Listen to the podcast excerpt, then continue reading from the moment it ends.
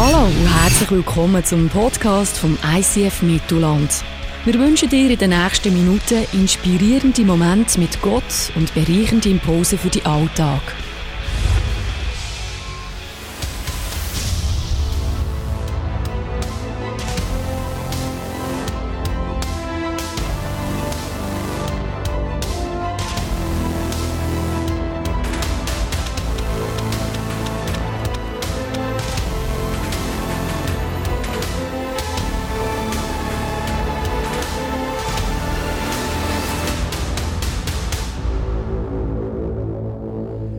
Hallo zusammen, herzlich willkommen zu der neuen Serie, oder anders gesagt, die neue Staffel in der Jahrhundertserie äh, Bestseller.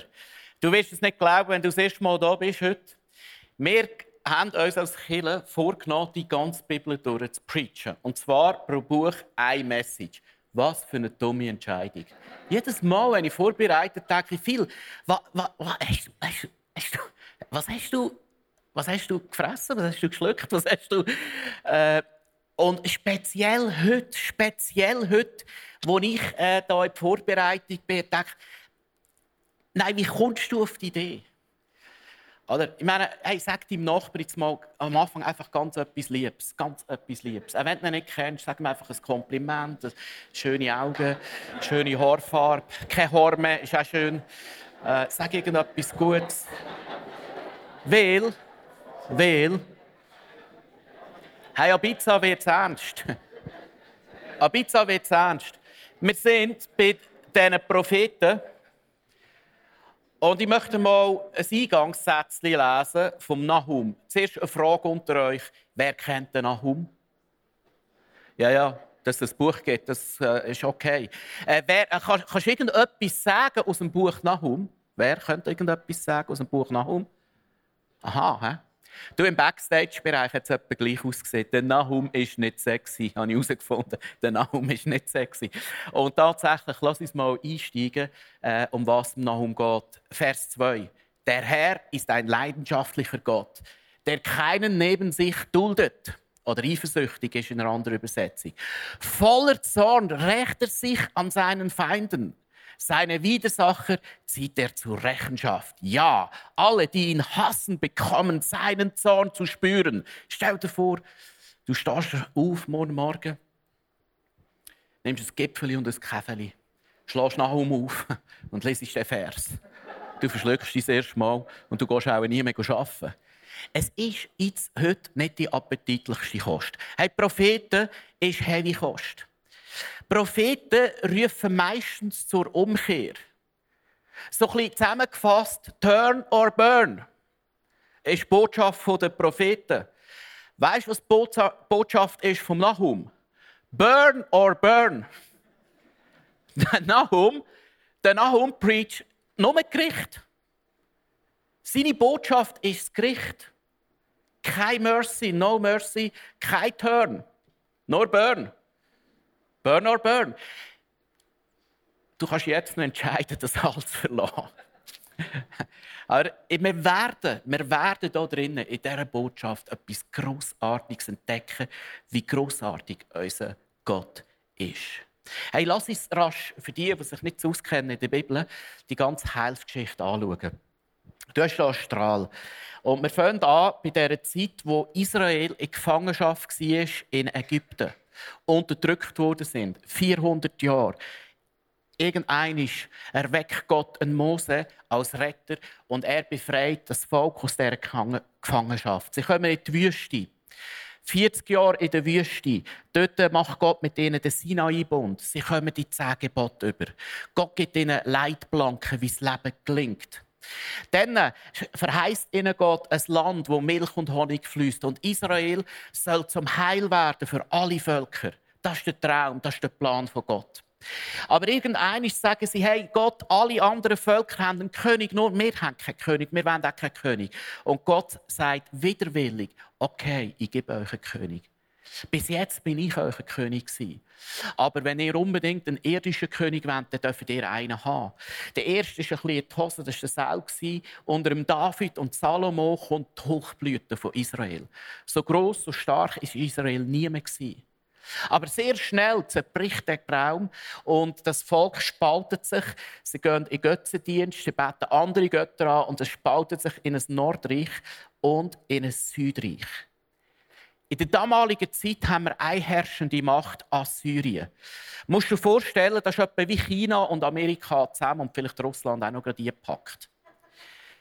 Merci für. Nein, ich es gerne. Ich es gern, wenn er lacht, vor allem bei schlechten Witzen. Gut. Äh, Assyrien, die Weltmacht, herrschend, an der Spitze, top oben. Und das Buch Nahum ist ein Gerichtswort an die Hauptstadt von Assyrien, nämlich Ninive. Und einzelne unter euch, die im Kinder äh, äh, Sonntagsschule Kids, ISF Kids dabei waren, die sagen, aha, Ninive viel. Ich kenne es, oder?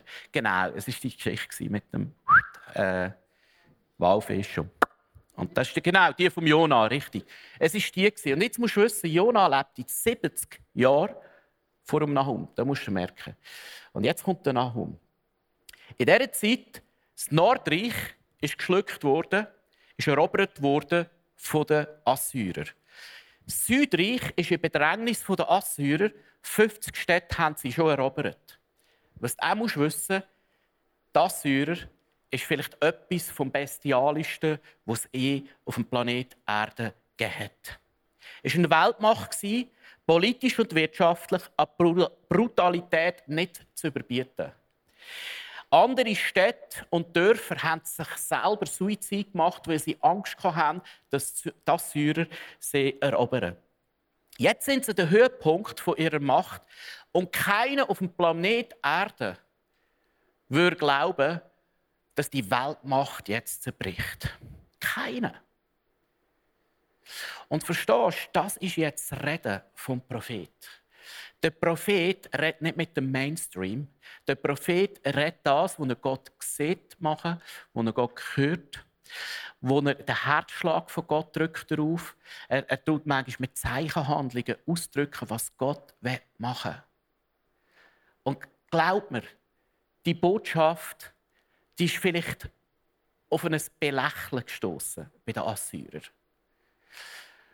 Und wir hören jetzt rein, die ersten acht Verse, wie jetzt das Gericht angesagt wird über Ninive. Lass uns da rasch hören. Der Herr ist ein leidenschaftlicher Gott, der keinen neben sich duldet.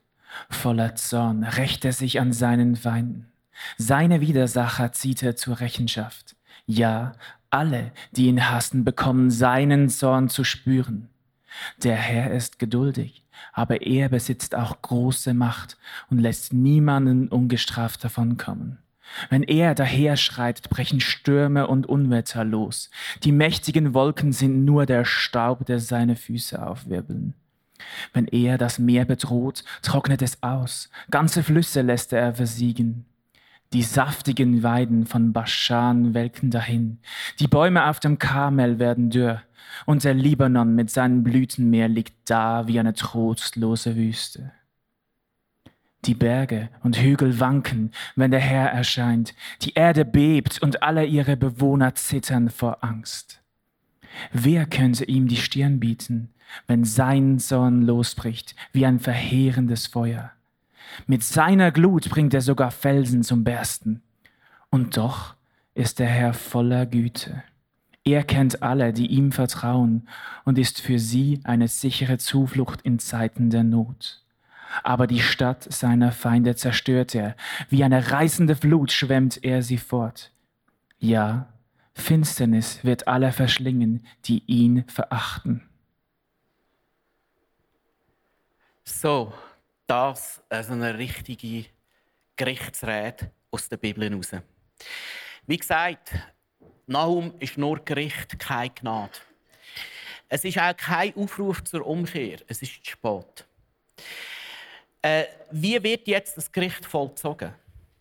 Du hast gesehen, die Weltherrschaft Assyrien, wo bestialisch durch die Region geht. Ich meine, rein IS ist noch heilig dagegen, was die Boten haben. Ich erzähle dir nachher noch ein bisschen. Wie geht jetzt Gott vor? Kommt jetzt ein Blitz vom Himmel, äh, ein Feuer vom Himmel, reißt Gott jetzt die Erde auf und alle äh, vers äh, verschlingt alle? Nein. Das Gericht kommt über Babylonier und Meder. Also Babylonien wird die neue Weltherrschaft und frisst Assyrien. So ist das Gericht gekommen. Aber soll dir etwas sagen? Babylonien und Meder werden im Wort von Gott nicht einig erwähnt. Und es ist, als ob Assyrer unter dem Schutz von Gott sind, sich den Schutz verloren haben, verloren haben, verloren haben. Und irgendein kommt das Gericht. Und sie ernten, was sie schon immer wollen. Sie landen dort, wo sie eigentlich wollen, weil sie sich gegen äh, die Umkehr von Gott gewehrt haben. Ich komme nachher noch darauf zurück. Und mir zeigt das etwas. Manchmal machen wir uns Sorgen über das Weltgeschehen. Vielleicht hast du ein bisschen Angst, was da gerade mit Amerika und äh, Nordkorea passiert, weil du hast vielleicht gelesen in der Zeitung, der Trump und der Kim, die haben sich nicht wirklich gern, muss man so sagen. Sie lieben sich nicht wirklich und man weiß nicht so recht, was haben die noch alles vor. Und äh, im Buch Nahum sehen wir, Gott hat das Weltgeschehen, den Weltzirkus. Er hat das letzte Wort. Babylonier werden gar nicht erwähnt. Die Weltmacht werden gar nicht erwähnt. Gerichtsinstrumente werden nicht einmal erwähnt. Weil Gott hat das letzte Wort. Und das heißt nicht, es ist immer alles gut und es gibt keinen Krieg. Und äh, Jesus selber sagt, Mächte kommen und Mächte gehen. Und sie werden einander bekämpfen und prügeln. Ja, aber in allem in hat Gott einen souveränen Plan und das letzte Wort. Er ist der Allmächtige im Ganzen inne. Wieso ist Gott so zornig auf Ninive? Wir lesen im äh, Nahum 2, Vers 14 folgendes. Doch so spricht der Herr, der allmächtige Gott. Jetzt bekommst du es mit mir zu tun, Ninive. Jetzt kommst es du mit mir zu tun über Ninive. Eine direkte Ansage an Ninive, an ihr Gericht. Warum ist denn Gott so zornig? Und vielleicht, ich weiß nicht, was du für ein Bild hast. Du sagst doch, wo ist jetzt da der gnädige, barmherzige Gott? Es gibt sogar Theologien und Wissenschaft, die sagen, ja, der Gott vom Alten Testament ist halt nicht der gleiche wie der vom Neuen Testament. Ich möchte dir heute zeigen, dass der Gott vom Alten Testament der gleiche ist wie der Gott vom Neuen Testament. Und ich möchte dir heute zeigen, die Liebe im Gericht innen die Liebe von Gott in diesen schwierigen Passagen. Wenn du die mit deinem VIP lesest, dann denkst du, siehst du, so einem Gott folgst du nachher. Ich möchte dir die Liebe und die Größe und die Güte von unserem Gott zeigen. Also, Ninive kommt es mit Gott selber zu tun. Sie sind extrem brutal. Sie vergewaltigen Mädchen und Frauen, bevor sie sie umbringen. Kleinkinder zerschmettern sie an den, an den Wänden, an den Mauern, den Stadtmauern. Männer haben sie gehütet, lebendig bis zum Hals begraben. Außerhalb vom Dorf haben sie ihre Köpfe gestapelt zu einer Pyramide, damit jeder gewusst hat, die Assyrer haben das, die Stadt erobert. Das war ein Markenzeichen. Ein Text aus, ähm, aus The Ancient History of the Near East ist zitiert worden in der Zeit. Normalerweise steckte er, also die Rede ist vom König, eine Stadt nach der, deren Eroberung in Brand. Er ließ allen männlichen Gefangenen die Hände und die Ohren abschneiden und die Augen ausstechen. Danach wurden alle zusammen auf einen Haufen geworfen, wo sie durch die Sonne, die Fliegen, ihren ihre Wunden und durch Ersticken, welches durch das Aufeinanderlegen verursacht wurde, langsam, aber qualvoll starben. Die Kinder, Knaben und Mädchen wurden verbrannt. So. Also wenn du schlimme Bilder gesehen hast von diesen IS-Terroristen, das ist noch schlimmer gewesen. Und in der Bibel selber, im Nahum selber lesen wir, was ist denn das Gerichtsurteil über dem Volk? Lass uns das anschauen. Erstens Götzendienst. Sie haben äh, fremde Götter angebetet, Hurerei, Zauberei, Versklavung, Unterdrückung, Ausbeutung von anderen Menschen, von anderen Völkern und schlichtweg endlose Bosheit endlose Bosheit. Und wir dürfen etwas wissen wie einen roten Faden durch die ganze Bibel. Gott stellt sich immer hinter den Unterdrückten. Gott stellt sich immer unter den, der ausgebeutet wird. Selbst wenn Israel, sein Volk, andere Völker ausgebeutet hat, hat Gott Partei ergriffen gegen sein Volk und stellt sich hinter den Unterdrückten und Bedrückten. Und das passiert jetzt hier auch wieder. Gott stellt sich hinter den Bedrückten und Unterdrückten. Und da heißt im letzten Vers, ist eine rhetorische Frage im Buch Nahum. Der allerletzte Vers heißt: Alle, die hören, wie es dir ergeht, klatschen in die Hände. Denn wer hat nicht unter deiner ständigen Bosheit gelitten? So hört das Buch Nahum. Gibt es irgendeinen Mensch auf dem Planet Erde, der nicht gelitten hat unter deiner Bosheit? Und sie werden jubeln, wenn sie hören, dass jetzt das Gericht über Ninive kommt. So. Die Frage heute ist, was ist das für ein Gott? Im Nahum sehen wir vor allem den Gott vom Gericht. Und passt das in dein Gottesbild hinein?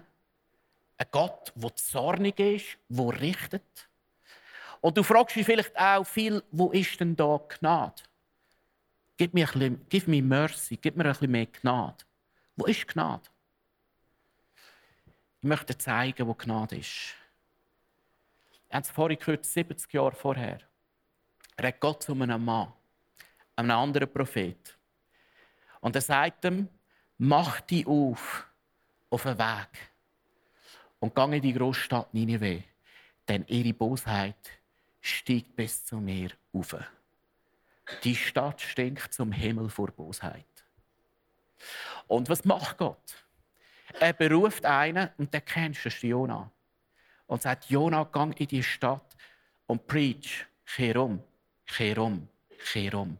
Sonst kommt das Gericht. Und der Jona will nicht gehen. Ja, du willst auch nicht gehen. Du weißt jetzt, was für ein Volk das ist. Der Jona sagt sich, Gott, ich will jetzt noch nicht einen Kopf kürzer werden. Nein, ich gehe nicht. Ich mache jetzt noch ein bisschen Ferien in Spanien und in Tarsis. Nein, Gott, du kannst dein Köpfchen selber herheben, ich, ich will mein Köpfchen noch behalten. Und meine Äugel will man auch nicht ausstechen lassen. Und meine Öhrchen müssen wir auch nicht abschneiden. Liebe Gott, nein, ich gehe nicht. Oder ich weiß nicht, was der, was der äh, Kinderdings da äh, beigebracht haben, äh, Sonntagsschule. Äh, der, der, der Jona war ein Weichheit. Der Jona war überhaupt kein Weichheit. Ich wäre auch nicht in die Stadt preachen. Turn or burn! Bam! Oder? So haut der Jona ab. Du kennst, da die Geschichte. Ah, die erzähle ich so gerne meinen Kindern mit dem Walfisch. Und dann wieder raus. Langsam stellen säcklige Fragen, die ich nicht mehr beantworten kann. Ja, noch. Äh, äh, und dann kommen es. Äh, dann geht der Jona und dann äh, passiert etwas Interessantes. Die Jona sagt, Gott, du wirst dich ihnen eh wieder erbarmen. Es schießt dann an. Weil, weil verstehst das Volk hat Strafe und Gericht verdient. Und der Jona hat Schiss, wenn er dort Gott Umkehr preachen, turn or burn, dass die Scheiben werden umkehren und sich Gott ihnen erbarmt. Aber eigentlich müssten die nach seinem Verständnis zu Grund und Boden gerichtet werden, am Boden gleich gemacht werden. Das wäre das Verständnis. Und ganz ehrlich gesagt, das wäre fair gewesen. Aber ich möchte jetzt etwas sagen. Gott ist nicht fair, Gott ist gnädig. Und Gott ist nicht nur Gnade, Gott ist manchmal skandalöse Gnade. Und was Gott da bietet in Ninive, 70 Jahre vorher, ist skandalöse Gnade. Ein, ein Volk, das es verdient hat, am Boden gleich zu werden, ausbeutet zu werden, vernichtet zu werden. Gott erbarmt sich dem Volk noch einmal. Und äh, Jonah geht und preacht die gute Nachricht von der Umkehr, vom Heimkommen zu Gott. Und das passiert. Die grösste Erweckung, die wir im ganzen Alten Testament lesen. Es gibt keine größere Erweckung auf einen Schlag. Du. Ich meine, was hat der Jonah preacht? Kehr um. Kehr keine Frage, Jona, hast du einen frischen? Äh, weißt du, ein bisschen, ein bisschen, hast du noch einen neuen? Kehr um. Kehr um. Und alle kehren um.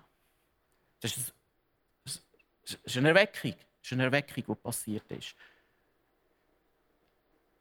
Und 70 Jahre später, 70 Jahre später,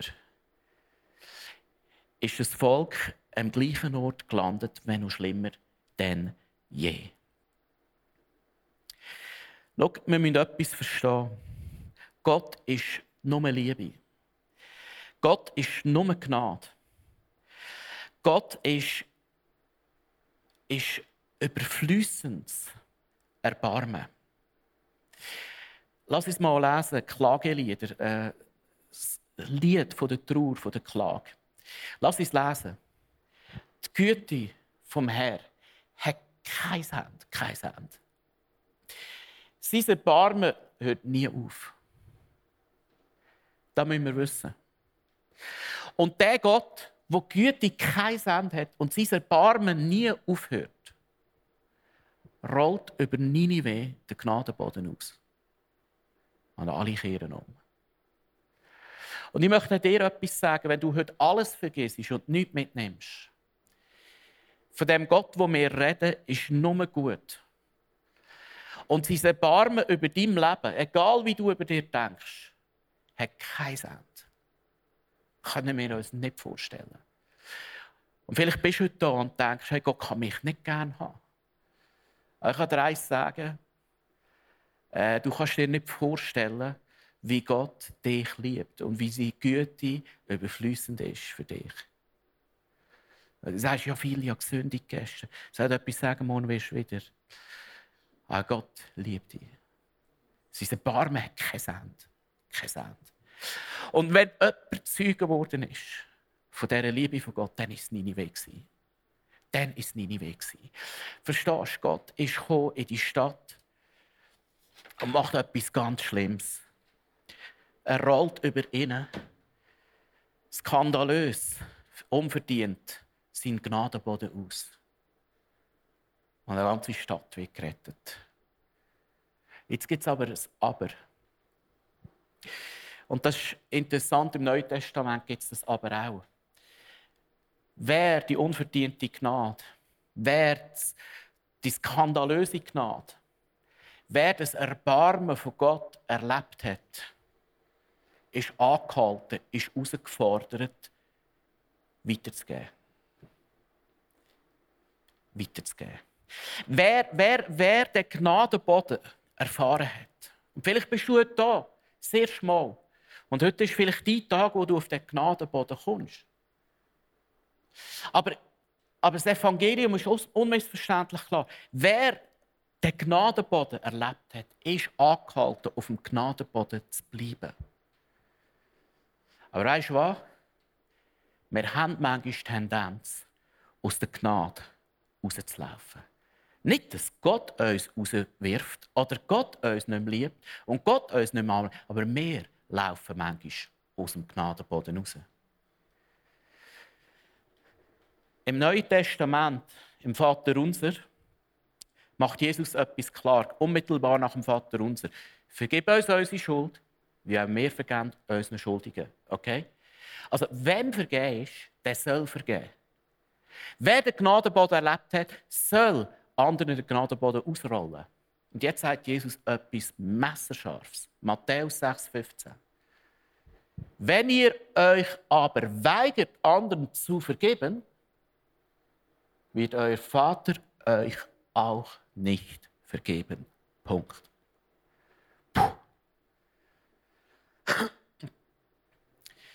Jesus sagt unmissverständlich klar: Hey, ich rolle dir den Gnadenboden immer wieder auf. Vielleicht heute, gerade wieder neu.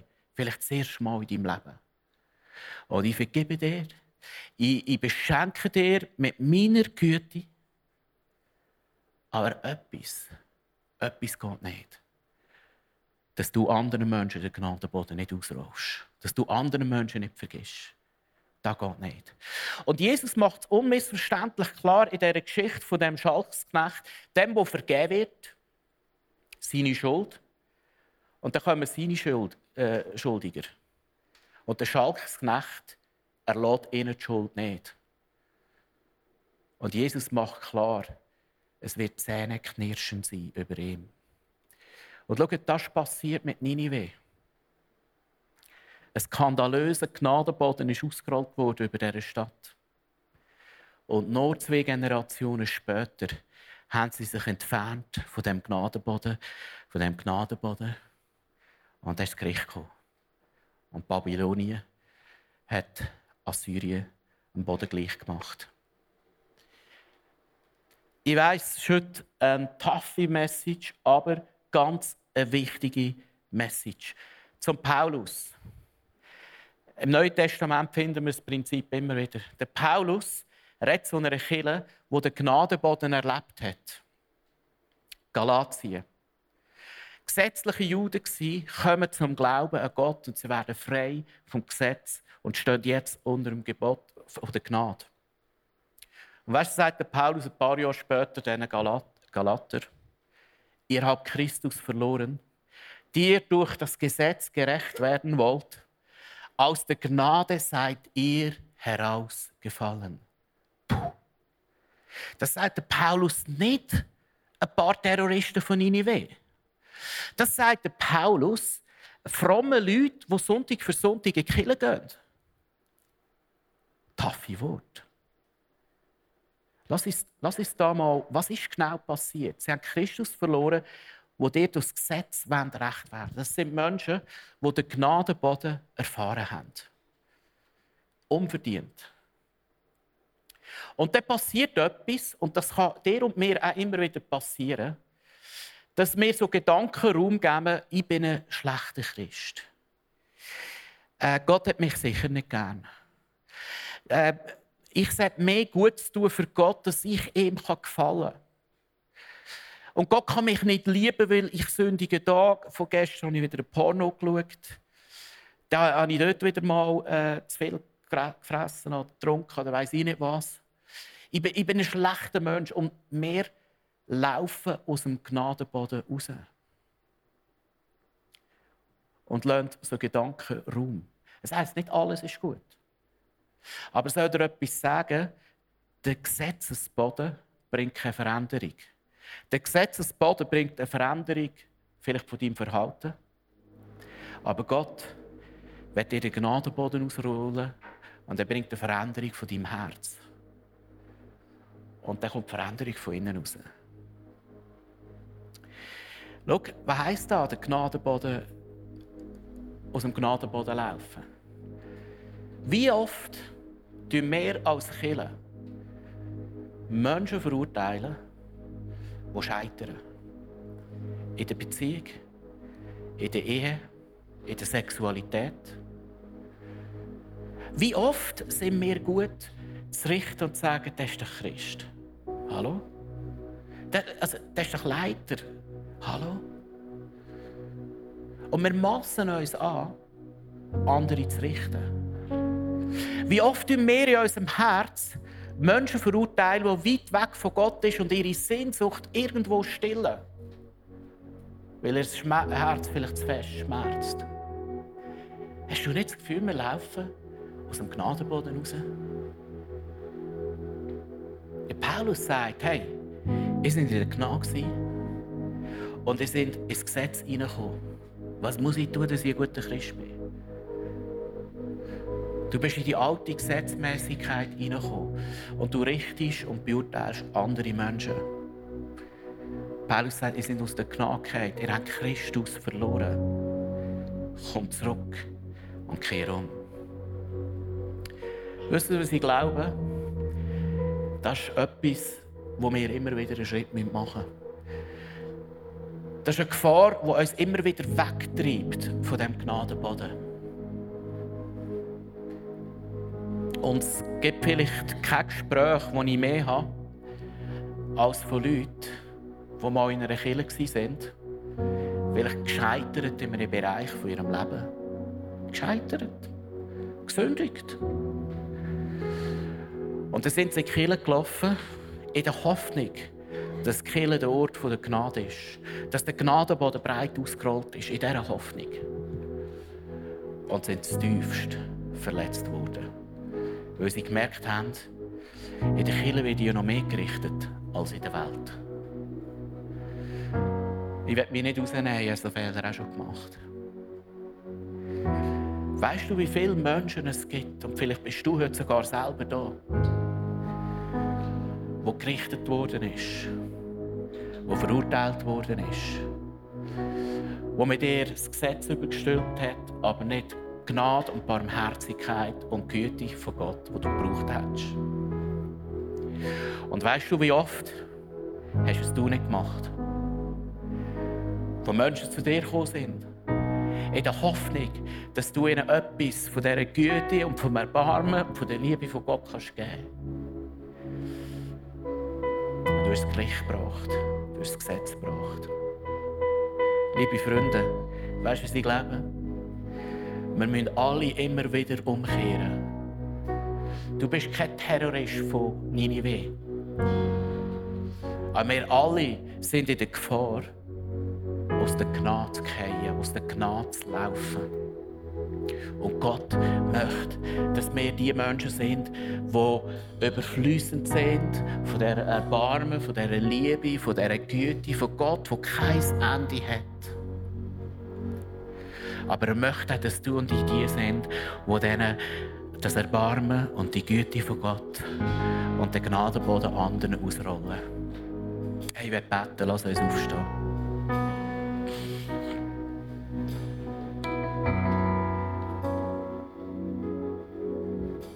Hey, äh, ich, ich, ich habe sehr schwer den Eindruck, es ist heute ein Moment von Heilung einerseits und Wiederherstellung, aber auch von der Umkehr.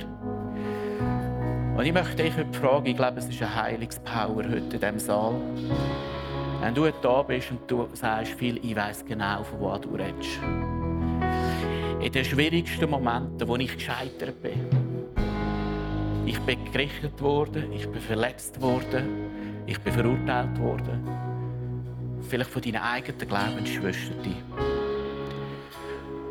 Und schau, heute ist vielleicht der Tag, wo du den Dorn in deinem Herz herausreißen kannst. Wo dir Jesus befreit und heilt von diesem Dorn. Ich möchte dich heute einladen, wenn du das bist und sagst, hey, das hat mich sehr angesprochen. Mein Herz ist ganz warm geworden in diesem Punkt. Heb deine Hand auf, dass ich weiss, für wer wir beten können. Heb deine Hand auf, ja. Merci vielmals. Hab Mut, hab deine Hand einfach auf. Hey, und alle, die drumherum stehen, schaut schnell um, geht zu diesen Menschen. Geht zu, hab deine Hand oben. Geht zu diesen Menschen und segnet die Menschen, vergebt ihnen. Spricht ihnen heilig zu. Geht dort hinten hat es noch so auch Leute, die die Hand oben haben. Geht zu ihnen und sprecht ihnen das Erbarmen und Heilig für Jesus zu. Sprechen heilig zu. Jesus, gießt du deine Gnade, diese Erbarmen aus über uns. Komm du mit deiner heilenden Power in den Saal hinein. Nimm die bitteren Enttäuschungen von Ablehnung, von Verurteilung. Nimm die Enttäuschungen heute aus unserem Herz raus.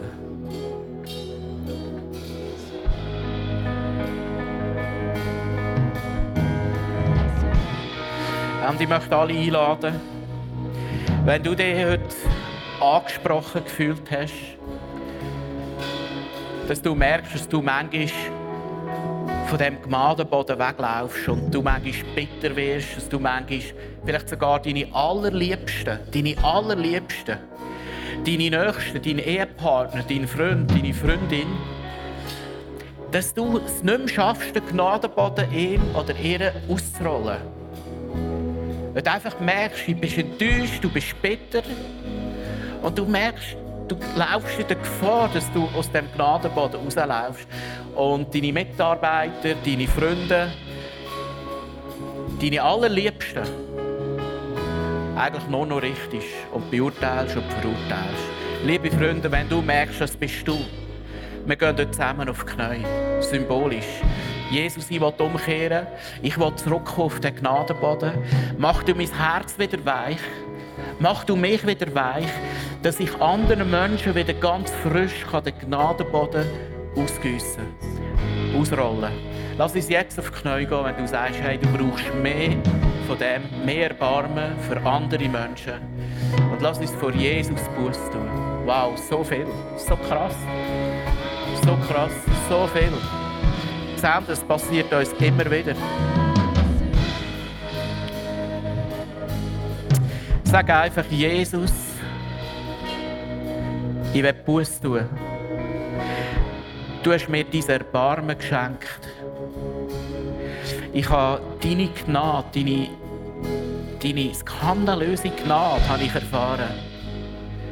Jesus, du bist für mich gestorben.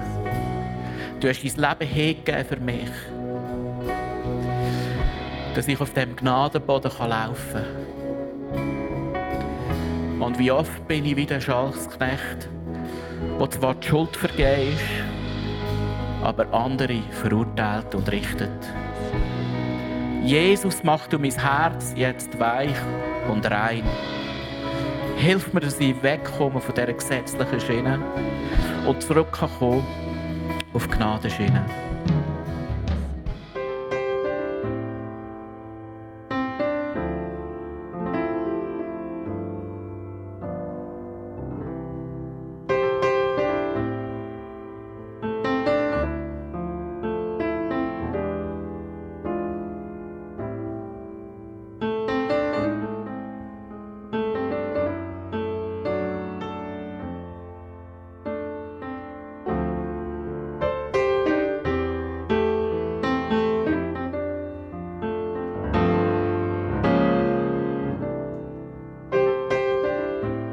Hat dich das Podcast angesprochen, bewegt oder hast Fragen?